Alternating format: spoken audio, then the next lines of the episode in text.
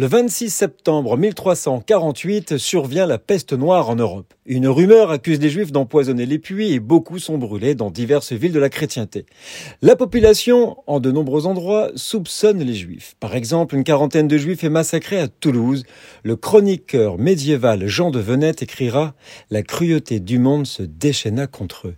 Le pape Clément VI, faisant preuve de charité et de courage, prend néanmoins la défense des Juifs et vient à leur secours dans une lettre datée de ce jour de 1348 que je vous lis.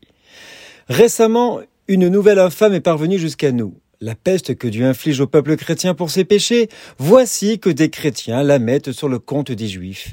Poussés par le diable, ils les accusent d'empoisonnement, ils les massacrent sans les laisser recourir à la justice, ils ne ménagent ni les enfants, ni les vieillards, ni les femmes. Il est vrai que ce crime d'empoisonnement mériterait un châtiment terrible, mais on voit que la peste atteint aussi les Juifs. Et puis, comment croire que les Juifs ont pu trouver le moyen de déclencher une catastrophe pareille?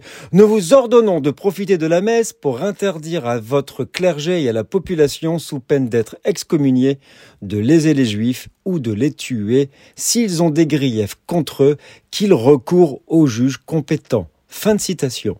Nous sommes le 26 septembre